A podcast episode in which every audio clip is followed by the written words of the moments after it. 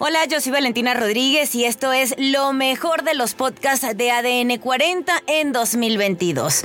Esperamos que estés pasando un feliz cierre de año en compañía de toda tu familia y te deseamos que sea un gran 2023.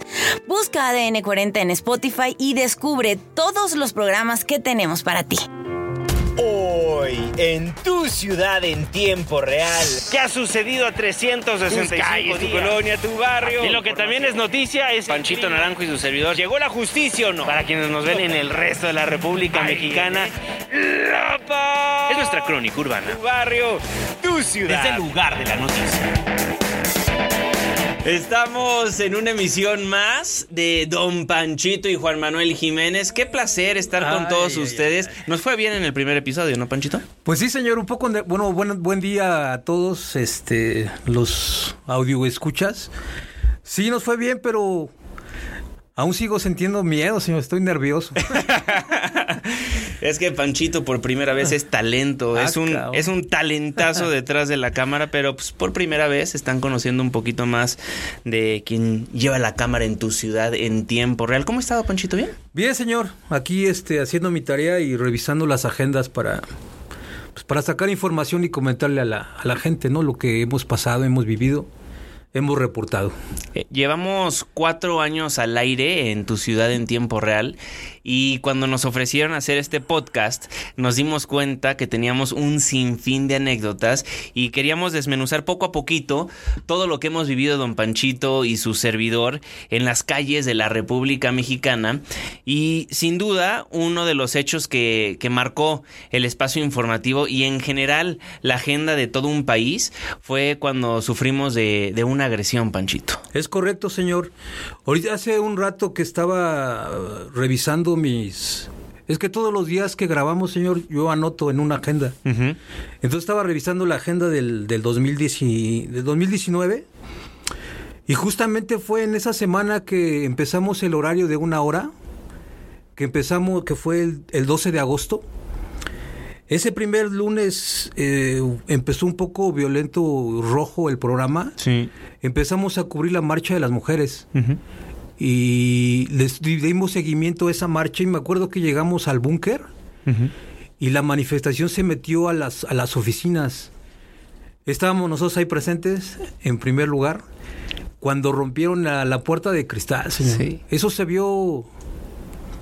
es- en, en imágenes es muy impactante y se ve... es- pues, es la adrenalina pura ahí porque no sabemos cómo van a reaccionar estas, estas chicas con por su coraje que traen, con martillo en mano Sí, y, y, pues enfurecidas, ¿no? sí. Y, y fue después de eso las las seguimos en una en un meeting que dieron en el Metro Constitución y el viernes de esa, de esa semana fue cuando estábamos cubriendo esa manifestación también de ellas y ocurrió el el golpe traicionero, ¿no? Del aquel personaje. Y bueno, vale la pena decirlo, en, en, en nuestra agenda personal de Don Panchito y su servidor siempre le queremos dar voz a quienes no lo tienen. Y lamentablemente en nuestro país, 10 mujeres son asesinadas diariamente, 10 mujeres desaparecen, 6 de cada 10, de acuerdo con cifras del INEGI, sufren de violencia cotidianamente. Es algo tristísimo. Entonces, desde hace muchísimo tiempo, don Panchito Naranjo y su servidor le hemos dado voz a, a las mujeres y le hemos tratado de dar a conocer al auditorio y a la autoridad lo que padecen. Empezó toda esta travesía, Panchito, no sé si se acuerda, cuando entrevistamos a una chava que sufrió de un intento de secuestro en el metro. Es correcto. Ahí es donde nos empezamos a meter el tema de las mujeres. Y nos empezaron a buscar muchísimos grupos feministas. Y así es como llegamos a, a la marcha del 12 de agosto, ¿era? Del 14, del 16, 16 de agosto. 16 de del agosto. 19, sí. Ujú. Y, ah, no, esa es, pero ese fue cuando nos, nos, nos pegaron, ¿no? Ah, sí, pero la, la primera La primera marcha fue el 12, 12, de Ah, agosto. Así es como llegamos a esa primera marcha y sí, fue impactante porque seguimos, íbamos hasta adelante don Panchito y su servidor, porque justamente íbamos con estos grupos feministas dándoles voz y tal, pero un momento donde nos encapsularon y justamente en el búnker de la Fiscalía General de Justicia de la Ciudad de México, Así es. con martillo en mano, empezaron a romper los vidrios que daban acceso al búnker. Sí, porque les habían cerrado la puerta. Les habían cerrado la puerta, Y exactamente. recordar también que esta manifestación era porque era en contra de los policías que habían abusado de... Eran presuntos violadores, abusadores, ¿no? De- Exacto. De, unas chicas. Entonces por eso era, era, era su manifestación de ellas. Sí, era su manifestación y de ahí nos marcaron y nos dijeron vamos a volvernos a manifestar en la estación Constitución de 1917. Al siguiente día. Y nada más fuimos nosotros. O sea, había bien poquitos medios, digamos, de comunicación masiva. Había muchos como youtuberos. Es y- correcto. Sus teléfonos. Ajá, con, con puros teléfonos estaban grabando, pero nosotros éramos los únicos que le estábamos dando seguimiento a este coraje de las mujeres, porque de verdad es, es muy entendible que se manifiesten, a veces no con la violencia como lo hacen en las calles de la República Mexicana, pero imagínense que vamos recopilando poco a poco historias de mujeres que son violentadas en la República Mexicana. Pues hace poquito fuimos a grabar la basura en, en este circunvalación, ¿no? Sí, cerca de la Merced. Del mercado de dulces hay una Merced. Con la señora pepenadora. Con la señora Pepenadora, le estaba entrevistando acerca de que la basura era su fuente de ingreso y acabó contándonos que la violaron. Es correcto, un policía donde trabajaba ella. Un policía más. Un policía más de... Esto sí era de seguridad privada, Ajá. pero pues que la violentó, la violó y nos lo contaba en vivo. O sea, la verdad hemos tenido este la gran oportunidad de ir recabando estas historias en nuestro programa y darle voz a todas estas mujeres. Y sí es impactante, ¿no? Y se agradece el, el- el- las palabras de esas gentes que pues tienen la están como como bien con nosotros, ¿no? De tienen la confianza, La más bien, tienen sí. la confianza de de, de, de- partirnos su, su malestar. Sí, abren su corazón con nosotros, que eso también es súper impactante, porque luego cuando, cuando nos preguntan a quiénes han entrevistado que los haya marcado, muchas veces esperan que digan un actor, un político, pero esas entrevistas No, a, a personas este, de a pie, digamos, son, son las más impactantes, son historias terroríficas a veces, ¿no? Sí, son las que, bueno, a mí sí me hacen llorar luego esas entrevistas que tienen que ver con personas adultas o, o con sus hijos e Sí. hijas. Yo soy muy chillón. Sí. Entonces, sí, sí duele, duele mucho y da coraje. Pues llora uno. ¿no? Y pues gracias a esa gente que tiene la confianza en nosotros, en abrir su, su corazón, como usted dice. Sí, y luego también me acuerdo de, de- de un chavo afuera de, de San Hipólito. Eh, todos los 28 van a darle gracias o pagar sus mandas a San Judas Tadeo. Y afuera de San Hipólito se acuerda una vez un, un señor que que nos empezó a contar de que era drogadicto y gracias a San Judas salió y nos contó una historia súper conmovedora y empezó a llorar él y empezamos a llorar nosotros. Sí, sí. Sí, sí, La verdad, sí. yo también soy súper chillón porque esas historias sí me, me conmueven muchísimo. Es que no está, no está fingiendo la gente. ¿no? Exacto. Es, es gente real. Sí, con, con, con- con vida, vida muy triste, ¿no? Pero, pues así como ese señor, algunos sí logran, otros más logran salir de, de, de esa tristeza y apoyados con su, con su creencia, ¿no? En este caso, San Hipólito. Y por eso van a venerarlo cada, cada 28. exacto. Y bueno, justamente porque nuestro programa es en vivo, en tiempo real, como lo dice el nombre, pues las personas lo que dijeron se quedó al aire y sale al aire, hayan sido groserías, haya sido una historia Sí. conmovedora. Muchas veces nos comparten sus historias y durante el aire nos preguntan, ¿y cuándo va a salir? No, pues estamos en vivo ahorita. Ya ¿no? salió. ya salió, es lo que siempre le respondemos. Entonces, bueno, todo este contexto es para decirle que pues estamos en vivo, siempre estamos en el lugar de la noticia. Les platicamos que estuvimos en una primera marcha el lunes 12 de agosto en el búnker, luego fuimos al metro Constitución 1917 y el viernes se unieron muchísimas personas en la glorieta de los insurgentes para también realizar una tercera marcha y todo marchaba en orden. Sí, era un festival. Sí. Porque me acuerdo que dentro de la glorieta que estuvimos también transmitiendo, había, había performance, había cantos, había hip hop. Gente eh, rapeando, Sí, está, bailando. estaba bien bonito. Es, todo estaba, estaba excelente, el, el ambiente, haciendo su manifestación. Pero fue llegando uh, más grupos que después supimos que salían de diferentes puntos y se congregaron allí en frente a la Secretaría de Seguridad Pública y pues uno llegó gente gente ajena, ¿no? Se suponía que era de, de- de puras mujeres.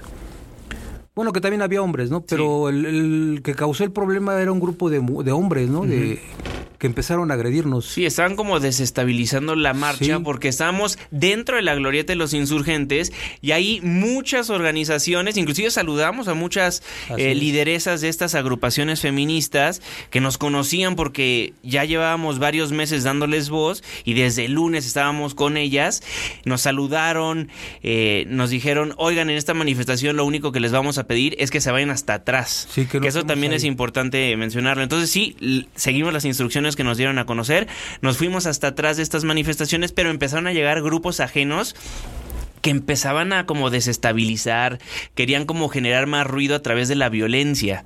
Sí, señor. Y fue cuando empezó el programa y salimos de la glorieta de los insurgentes y como pues es una glorieta, digamos, es un círculo y estábamos siguiendo a la, la manifestación narrando que ya empezaron a tumbar los vidrios de, De de la las estación estaciones de de Metrobús, ¿no? Sí.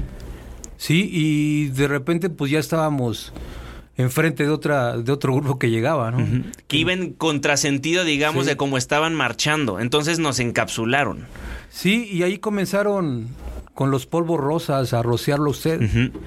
Y también me acuerdo que se acercó un chamaquito que lo quería tirar a usted. Sí, Estaba bueno, ella era un adulto, ¿no? Pero estaba chaparrito. estaba chaparrito, sí. Lo quiso tirar a usted. No y- pudo. No, no pudo. Y empezó ahí de grosero y se fue. Y me, me- me soltó un golpe que esquivé. Sí. Lo, lo captó la cámara de Don Panchito, pero él a su vez, lo que ustedes no estaban viendo, porque obviamente nada más ven lo que pasa con, co- con la persona que está a cuadro, digamos, es que también una persona se le colgó a Panchito, Sí. que también logramos derribar. Y Sí, no nos echamos la mano mucho Don Panchito y yo, ¿no? Porque pues él no ve. Cuando va caminando hacia atrás hay muchas veces que de repente también se resbala y yo lo, lo- sí, me alcanza a detener. lo, lo alcanzo a detener. O ya tenemos justo instrucciones al aire donde yo le digo, para. No, bueno, no le digo para, pero saco mi Solo mano y él mano. sabe, él sabe que en ese momento se tiene que parar. Porque puede ser un carro, un hoyo, un eh, tope. Y a veces Panchito me dice, sí lo vi. ¿No? Pero sí es buena esa ayuda. Sí. Y sí, así comenzó eso. Y, y algunas chicas pues también lo- nos empezaron a decir de cosas, más a ustedes, ¿no? Porque estaba ahí Sí. con el micrófono, que casi ahí... y- pero todo iba tranquilo. Sí, Todo iba fuera tranquilo. hombres, fuera hombres, nos empezaron a gritar, a aventar brillantina, eh, muchas personas nos decían, sí, está bien que estén aquí, pero váyanse hasta atrás. No nos íbamos a poner a discutir con las personas que la manifestación cambió de sentido, entonces nosotros nos quedamos atrapados, entonces lo que decidimos es quedarnos en un mismo lugar. fijos, sí. Quedarnos en un mismo lugar porque mientras encontrábamos dónde estaba el inicio y el final de la manifestación en una glorieta, pues iba a estar imposible. Donde quiera que vayamos, Sí. iba a ser lo mismo. Así es, señor. Y, y después ocurrió esto, yo, yo sin querer, pues moviendo la cámara porque ya había mucho ruido, pues logro, logro captar gente, eh, pues el que dio la orden, Ujú. tengo la cara del chavo ese cuando se le acerca, pero yo la verdad no me di cuenta que estaba yo grabando eso porque solamente paneaba. Y, y después ya cuando empieza usted a hablar, pues veo que se le acerca este, este chavo, pero la verdad nunca me imaginé que le fuera a dar un golpe, ¿no? No, nadie. Inclusive, o sea, estaba, estaba muy, muy caliente la, la manifestación, pero llevábamos yo creo que 45 manifestaciones en cubiertas en este espacio y sabemos cómo comportarnos en una manifestación, sabemos qué hacer, sabemos que la gente luego a veces se acerca nada más para escuchar lo que yo estoy narrando, no necesariamente para agredirnos. Y esta fue una de muchísimas circunstancias que suceden en programas que están siendo transmitidos en vivo. Y lo que sí sorprendió es que pues de repente nos golpeó, cosa que luego seguramente mucha gente le pregunta, ¿qué no lo viste? Sí. Pues con tanto caos. Sí, no, no, la O verdad. sea, no porque luego la gente nada más escucha lo que yo estoy narrando, pero el caos que está alrededor, porque luego me dicen, ¿por qué gritas? No tienes idea el ruido que hay a, a mi alrededor. Sí, ya de repente empezó un murmullo bastante fuerte. Y al final, la verdad, sí me dio miedo.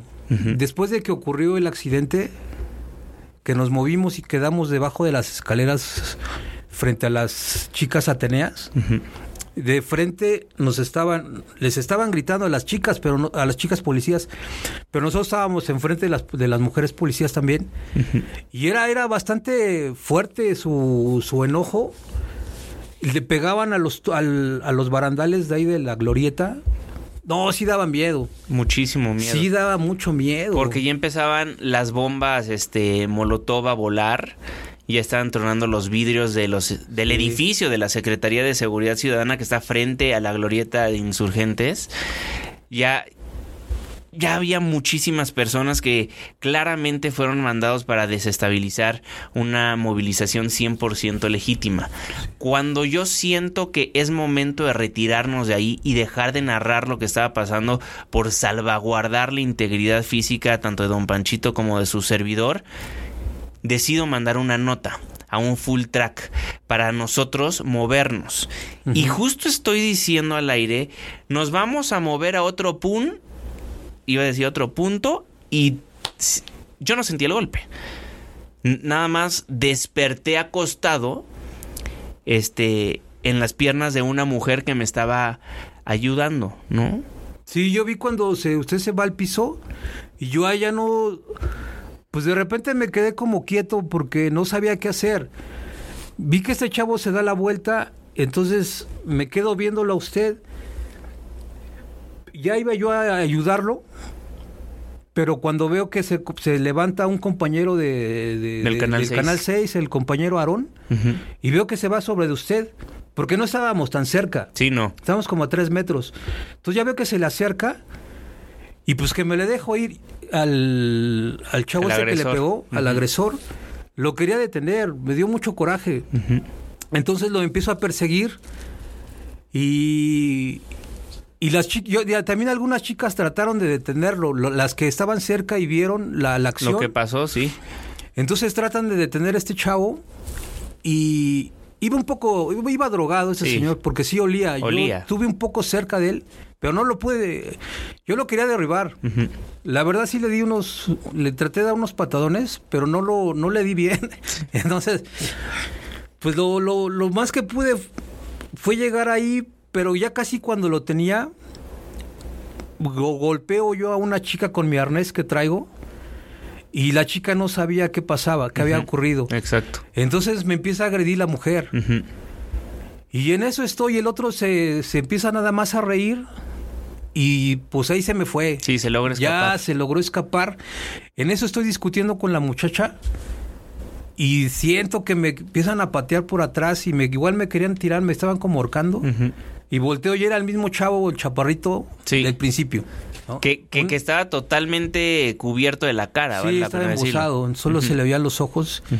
Y me empieza a decir de cosas. Y yo la verdad estaba muy molesto. Entonces que me le dejo ir, pues se echó a correr. Y recuerden que estos dos agresores son hombres, ¿eh? Sí. Vale la pena decirlo. Y también importante recalcar algo que, que dijo don Panchito. Él tiene todo su equipo en su cuerpo. Este arnés que tiene, imagínense que es como una mochilita que se pone eh, en el pecho, literalmente. Entonces tiene sus pilas, cargadores, cables, Los este, cables. etcétera, ¿no? Sí. Y aparte tiene una mochilita que se llama Dillero, del cual le platicamos en, en un episodio previo. Donde básicamente esa sí es como una mochila tal cual, como de, de escuela, digamos, Escuela. pero que pesa porque es una máquina. Y luego tiene la cámara que pesa unos, ¿qué? ¿5 kilos? Más o menos, sí. Unos 5 kilos, más todo el equipo este, que vamos cargando nosotros como en caso de que llueva, también tenemos ese equipo. En fin, todo lo está cargando don Panchito. Entonces, al momento de que se echa a correr esta persona, lo alcanza con todo el peso que lleva encima. Sí. Por eso, cuando empieza a correr, pues claramente como no es un cuerpo normal porque tiene, Sí, tiene el arnés. Sí. mucho más ancho, pues, pues le golpea a, a distintas personas, ¿no? Eh, bueno, eso por una parte. ¿Y qué estaba pasando mientras don Panchito estaba persiguiendo a esta persona y siendo agredido por, por otro? Pues yo estaba en el suelo, estaba intentando llegar a mí mismo y despierto agarrado de la mano de Aaron Tagle, Aarón. nuestro amigo y compañero del Canal 6. Y del otro lado seguía teniendo el micrófono. ¿Ya le había platicado eso? No, no recuerdo. Te- tenía el micrófono, nunca solté el micrófono. En mi mano derecha estaba el micro y en mi mano izquierda me estaba agarrando la mano Aarón. Claro. Este, yo para esto nunca perdí comunicación con cabina. Entonces, cabina, digamos, yo tengo un chicharo, es decir, como un audífono, donde me están diciendo, tienes 10 minutos para mandar a corte, tienes 3 minutos para mandar a corte, manda esta nota, ya toca deportes. Me, me van dando instrucciones. Y en ese chicharito me estaban diciendo, Juanma, Juanma, Juanma, Juanma, Juanma. Cosa que yo no escuchaba pues, porque estaba noqueado. Estaba inconsciente. Estaba inconsciente. Entonces, al momento de que despierto, lo primero que noto es que tengo el micrófono en la mano y lo primero que hago es preguntar dónde estaba usted. ¿Dónde está Panchito? ¿Dónde está Panchito? Ya venía yo de regreso. Pues que todo esto Ya, fue bien rápido. Fue muy rápido. Fueron tres minutos que, pero Sí. parecieron horas, ¿no? Yo sí perdí, eh, perdí mi, mi, mi comunicación. Se me rompieron mis audífonos. Sí. Yo ya no escuchaba a nadie, ni a usted lo escuchaba. Mis dos este, audífonos los, los perdí. Porque tengo un audífono para usted y los otros audífonos que es la, La instrucción de las cabina. instrucciones de cabina. Pero en todo ese movimiento se me, se me rompieron. Y entonces, luego eso fue muy rápido. Nada más fue que llegué al final de un camión y me regresé. Ya regresé y ya cuando me acerqué a usted, ya estaba como levantando. Ya, ya, ya me estaba levantando. Sí. Y, y justo me levanto y Aarón nunca dejó de narrar. Entonces todo se transmitió en vivo. Se transmitió en vivo el golpe a través de la, la cámara del 40 y luego se transmitió yo estando inconsciente en la cámara del 6, del canal 6. Este, me paro todas las personas, la verdad, todas las mujeres que vieron lo que sucedió me estaban apoyando, ayudando. Aarón ya cuando me levanta me empieza a cubrir porque me pese a que yo estaba inconsciente en el suelo, me seguían aventando brillantina personas que seguían manifestándose que no alcanzaron a ver qué fue lo que sucedió.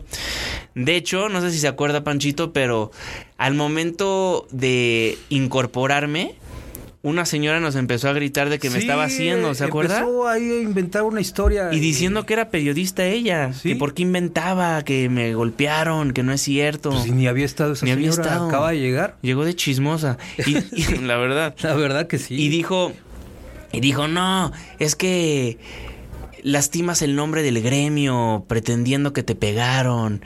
Esta es una manifestación pacífica. Pues sí, Imagínense lo que yo estaba pensando en ese momento. Yo de qué pasó, cuánto tiempo estuve inconsciente, no sabía qué estaba pasando, seguía todo el ruidero a nuestro alrededor, empezaban a volar más bombas Molotov, las bombas de humo, los cristales tronaban, Sí, se escuchaban fuego. los martillos, el fuego, el humo que se Sí. veía en distintas partes de la glorieta. Fu- fu- fue algo de verdad terrorífico, pese a que Panchito y yo ya les platicaremos en otro podcast lo que vivimos en San Juanico, donde literalmente estuvimos esquivando gases lacrimógenos, ¿no? Así es. Pero, pero ya habíamos vivido eso, nada más que después de estar inconsciente un rato, todo esto te saca de onda. Sí, nos, a mí me alteró ese, ese golpe de ese chavo, esa acción que hicieron. Y pues sí me, sí, sí me dio mucho coraje y, y después me, me dio el miedo, ¿no? Me entró, me entró miedo. Porque todos los medios se empezaron ya a mover eh, por su lado, quedamos separados y los gritos seguían. Yo ya no escuchaba, yo no sabía si estaba al aire. Sí. Creo que me acuerdo que todavía hizo una intervención usted. Ah, ah, eh, para allá voy. Porque después de que nos empezó a gritar la, la chava esta... Sí, ya nos fuimos ac- acercados hacia las escaleras. Nos íbamos acercando hacia las escaleras, digamos, para bajarnos a donde está el edificio, de la secretaría y abandonar la glorieta de los insurgentes.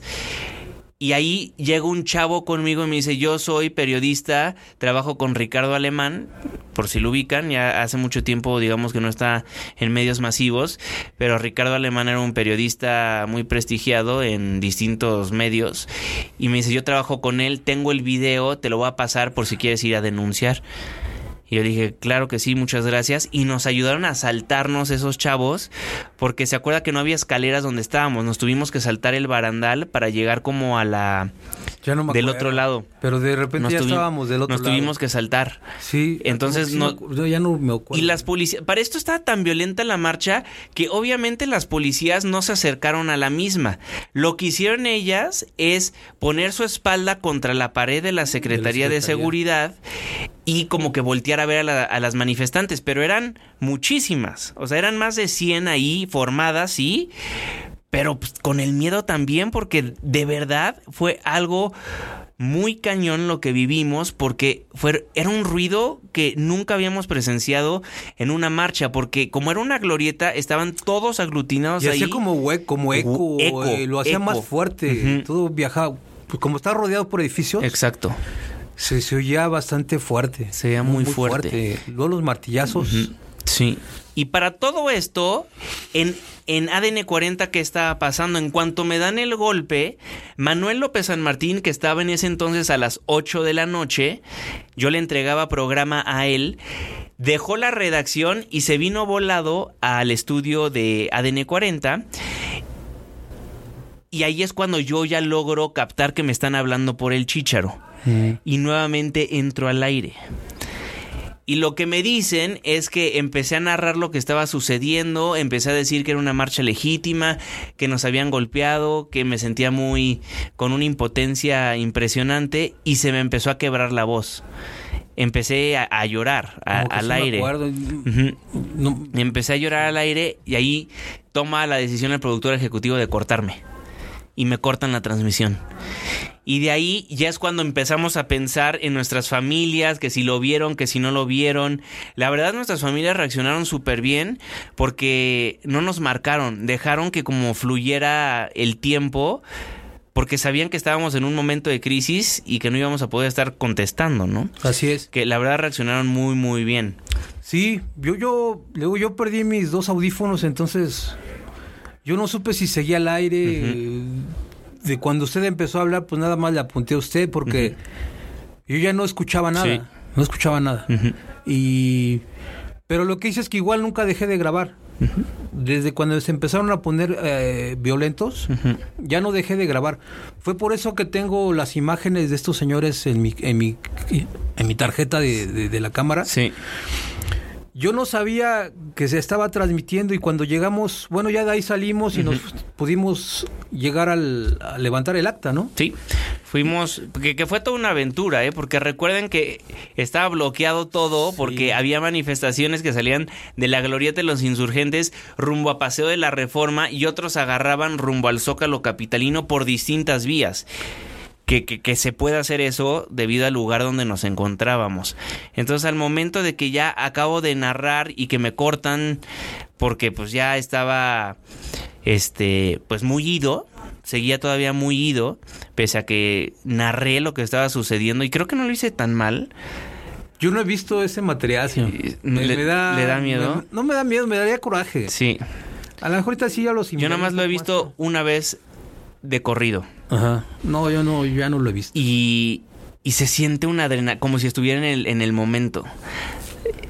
Por eso entiendo como el estrés postra- postraumático de, de como los militares, o sea, se entiende perfecto. Si yo viví Ajá. esto, imagínense con balas y muertos y... Es correcto. ¿no? Entonces, ahí es cuando entendí un poquito más de, de algo que narramos constantemente debido a, a lo que sucede en el mundo, ¿no? Pero bueno, regresando al tema, en cuanto logramos irnos a la calle de Liverpool ya, ahí es donde me marca Luciano Pasco, que es el director de ADN 40. No me acuerdo si yo le marqué o si él me marcó. No, recuerdo, no recuerdo. Pero me dice, te estamos mandando a los abogados al búnker, vete a presentar la denuncia correspondiente. Que eso es lo que queríamos hacer nosotros, porque siempre narramos nosotros al aire, si algo sucede, vayan a den- presentar la denuncia, hay que denunciar.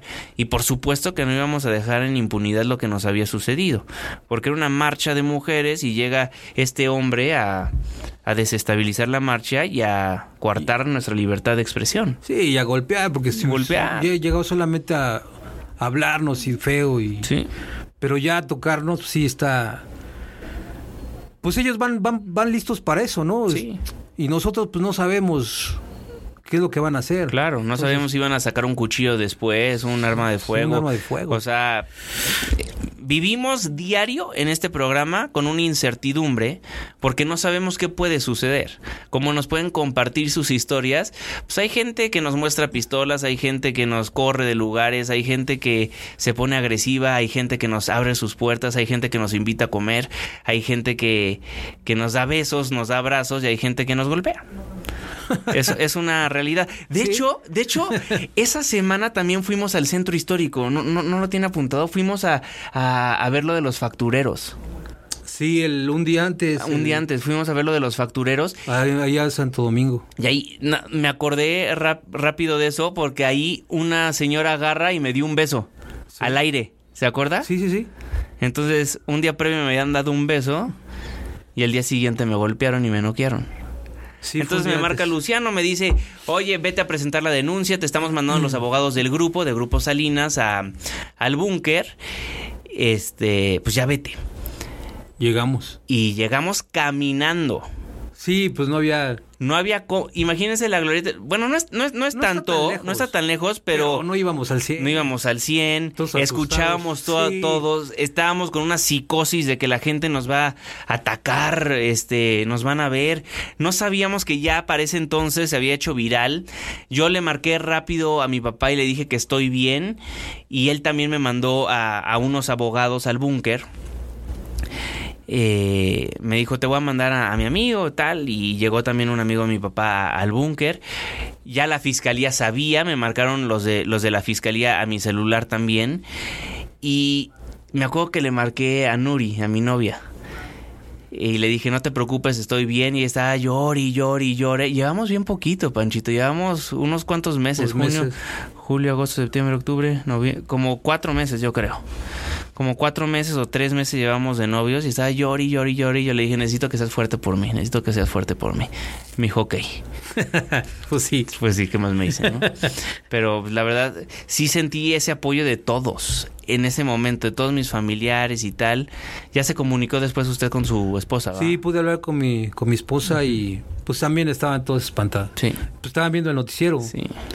y pues vieron eso. Mi hermana también lo estaba viendo y pues, se pusieron a llorar ahí. Mi Sí. hija también se espantó. Sí, Pero ya les dije que estaba yo bien. A mí no me pegaron en el rostro, a mí me pegaron en el cuerpo. en el trasero. y en, en la espalda y como que me quisieron ahorcar, pero me querían tirar. Sí, Pero soy un poco fuerte. sí, Y... Pero estaba muy asustado todavía. sí. Muy Y ya llegamos, llegamos al búnker caminando y allá nos, ya nos estaban esperando. Nos estaban esperando. Ya nos estaban esperando.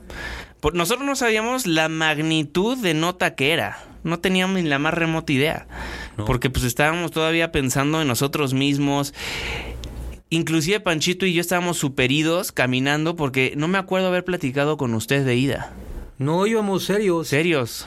Y es que aparte yo veía gente que venía caminando y sí como que pensaba que nos iban a decir algo Sí. otra vez, ¿no? Queda uno como sí, ciscado. ¿no? Sí, la psicosis. Entonces pues, mejor en silencio ir viendo para todos lados, Sí. no sea que nos vayan a llegar otra vez por la espalda. Sí, súper ciscados. Y así fue que llegamos al, Al búnker. al búnker y ya ahí nos atendieron. Nos atendieron. Digo, también, a ver, hay que ser honestos. Nos ayudaron y todo, pero de todas maneras estuvimos horas, Hasta la medianoche. horas ahí. No, mucho más. más, como Yo llegué a las 3 de la mañana al Sí. hospital. Porque para esto, obviamente, el médico legista me vio y, bueno, aprecio mucho el trabajo que hizo la fiscalía para nosotros, pero ese médico legista agarró, me tocó la cara y dijo, no tienes nada. Entonces ahí justo los abogados dijeron, ¿cómo que no tiene nada? No tiene rayos X, está todo hinchado, su ojo se ve inflamado, este, el, el pómulo se le ve hinchado, seguramente tiene fracturas. O sea, ¿cómo dices eso? Ahorita recuerdo que cuando llegamos todavía estaba usted bien de su rostro. Y ahorita que mencionó eso sí me acuerdo que ya cuando salimos ¡Fum! ya era como Kiko. Sí. Se le había inflamado, era Sí. Popeye. Sí, Popeye. pero se tardó, ¿eh? Tardó como dos, dos horitas, Sí, no, o no menos. más, como tres horas, Como eh. tres horas. Sí, ya cuando los despedimos. Pero de repente. ¡pum! Se, se me hinchó toda la cara. Sí. Y este. Y luego ya presentamos la denuncia correspondiente. Y de ahí el abogado me dijo: vete a un hospital a hacerte todos los estudios correspondientes para. Para saber qué fue lo que te pasó y estar bien de salud y tal. Ya Panchito, ahí partimos. Panchito Sí, ya se fue a su casa, Me regresé al, al canal. No, vine al canal. Al primero. Ujú. Y todavía había gente aquí en, el, en la redacción. Estaba la jefa Leti y el señor Mora.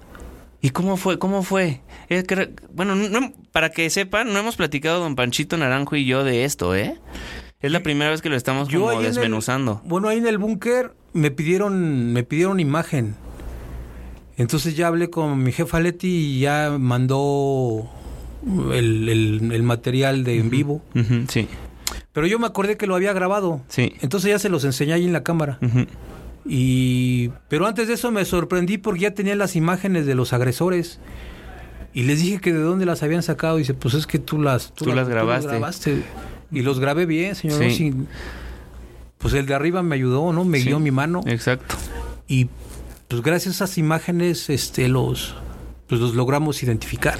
Y ya, ya justo en el búnker fue cuando nos dimos cuenta de la magnitud, porque yo al momento de checar mi celular veo que tengo un sinfín de notificaciones y me empezó a marcar mucho Azucena Uresti, Leonardo Curcio, este Janupi.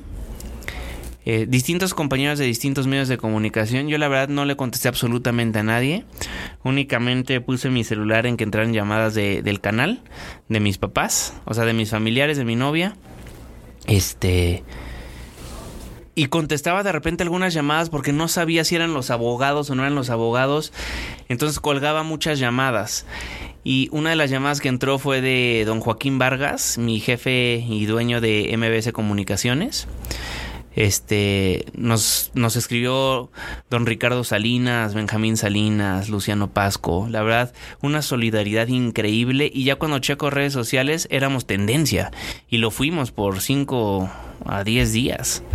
Impresionante. Sí, hasta en revistas y periódicos al otro día. Y en el mundo, Panchito, o sea, Sí, de imagino. México y el mundo. O sea, yo, yo di entrevistas para Inglaterra, Corea, España. Luego hicimos una para CNN, ¿se acuerda? De en Brasil. Sí. Este, bueno, eh, un, un- sinfín de, de cosas y, y ya cuando llego al hospital estaba el señor Mora en el hospital. Ya llego, entro a urgencias y rápido me dicen, estás súper, súper hinchado, únicamente te podemos hacer una radiografía. Y la hacemos y ahí luego, luego me dicen, tienes una fractura en la nariz. Entonces le marco a mi otorrinolaringólogo, que tengo uno de cabecera, pues porque me dedico a los medios de comunicación, ¿no? Este, la garganta es fundamental. Entonces le marco y me dice, definitiva, ya me mandaron las radiografías, definitivamente te tengo que operar, pero necesitamos esperar a que se desinflame, porque si no, no va a funcionar la operación.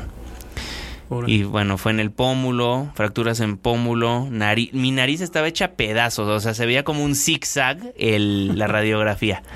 Es que algo Este- traía en la mano, en, el, en, el- Sí. en la mano el chavo este. No alcancé a ver. Yo creo que un boxer o algo Sí. así, pero. Porque, lo- porque aparte no le pegó como, como en el puño, no le No, pegó de, de lado. lado, de porque lado. algo algo traía. Entonces me imagino que era un boxer. Sí, yo creo que sí. Por eso le rompió la nariz. Y de ahí, este, pues me operan, ¿no? Sí. me operan, me encierro una semana y media y yo le dije a Luciano, ya quiero regresar. O sea, no, no quiero que me dé miedo estar en las calles. No dejé que esa oportunidad llegara. Usted se iba de vacaciones, Panchito. Entonces era mi último día. Era su último día. Sí, ya me dijeron, me tocaba mi guardia. Sí. Yo tenía que trabajar sábado, Sábado y domingo. Pero ya el jefe me dijo, no, ya vete, ya, ya vete de aquí. Sí. Y pues sí, me fui. Y se fue. Sí, porque no nos vimos. Todo eso lo vivimos. ¿Dónde se fue? ¿A, a Queret- No, Aquí ¿a Teques? al- ¿Dónde fue? a Huastepec. A Huastepec, ¿va? Se Sí. fue a Huastepec. Sí, me acuerdo que nos estábamos comunicando. Es correcto. Nos estábamos comunicando, viendo cómo estábamos.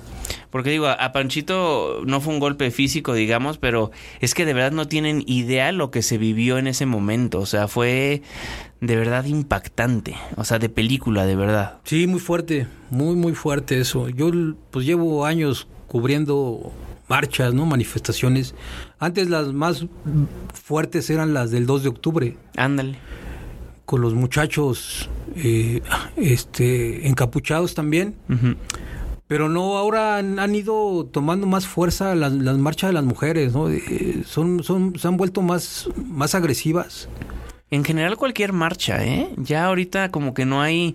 La que cubrimos ya después de eso, rumbo... Estábamos creo que en 5 de febrero o en alguna calle del centro. No me acuerdo. ¿Pero y, cuál y era? que se metieron, no me acuerdo, que se metieron a una Adidas. Ah, pues era de los... Pues era igual de las mujeres. ¿Sí era de las mujeres? Sí, y sí se metieron allá. Se metieron una Adidas y rompieron, Rompieron. los vidrios de un inmueble. Bueno, de muchos pues. Sí, Y lo, es impresionante cómo tumban también los semáforos, las cámaras de las seguridad. cámaras de seguridad. Sí, han ido, han ido avanzando en, en sus manifestaciones. Y sí, la verdad sí ya da más miedo. Sí, da miedo. A mí en una ocasión me tocó ver, antes de esto, un, un- un- era, un, era un chavo. Traía un gancho de esos que usan los, los señores de la construcción, los albañiles, para amarrar las, las, este, las estructuras de metal con alambre, que es una como una L y en la punta trae un pico. Y un, un, un reportero camarógrafo traía su cámara de las GoPro Ajá, en, en un casco. en un casco. Y andaba ahí porque se empezaron a hacer los golpes. Ahí fue como que la primera vez que vi que ya traían armas blancas, le podríamos llamar. Porque estábamos grabando ahí los golpes, pero no pasaba de que te pegaran a puño o con el pie. Y de repente vemos que el chavo este, el encapuchado, se le deja venir. Y con ese, amar- se llama amarrador, le tira la cámara, pero se la ensarta en el casco. Lo bueno es que su casco le quedaba como flojo. Entonces sí eh, entró el pico y lo jaló, la, pues sí se llevó la cámara. Pero ya vi como que sí estaban ya bien armados. Sí.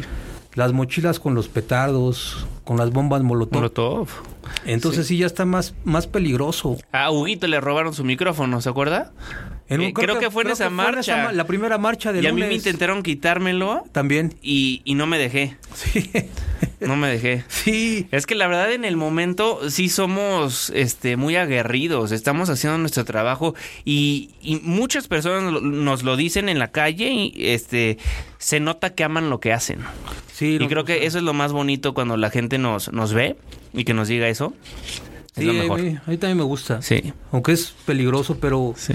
pero me gusta, ¿no? Sí. Me gusta y... Pues no me da miedo en ese momento. Ya después sí, empiezo Sí, a lo, temblar. sí, luego cuando pensamos en todo lo que hemos vivido, a dónde nos hemos metido, de repente, uy, como que sí nos arriesgamos.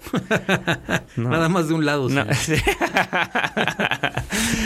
Pero bueno, total, capturaron este sujeto. Luego yo, la verdad, este, debido a distintas circunstancias que ahorita no podemos decir por, por un proceso legal, este, bueno, lo, lo metimos a la cárcel y hasta ahí voy a dejar eso porque se siguió la investigación, porque no podemos comentar de más al respecto, ¿no? Pero esta fue la historia de cuando nos golpearon el 16 de agosto de 2019. 19 es correcto, señor. Panchito, ¿algo más? Pues que nos siga yendo bien en la calle y que nos siga cuidando el Señor Sí. y las vírgenes. Y pues seguir llevando la, la información a la, a la pantalla. Sí. ¿no? Pues hay gente que, que, nos, que nos sigue. ¿No? Es bonito eso que en la calle nos, Literalmente nos, Nos- siguen, ¿no? nos, nos, nos busca y nos encuentra para decirle eh, o decirme que ven el noticiero y son, son fan de usted, ¿no? Y de usted. Y- Panchito tiene club de fans, ¿eh? Y que a las, veces. las fotos. Sí, es que me llama mucho la atención porque a veces en la calle primero se van con don, hey don Panchito, don Panchito, ¿cómo está? Y primero platican con... Es que me con- da pena. Ajá. primero platican con don Panchito como para romper el hielo y luego ya se, se animan a, A pedirme la foto. Ajá, a pedirse la foto. A Sí. pedirle la foto.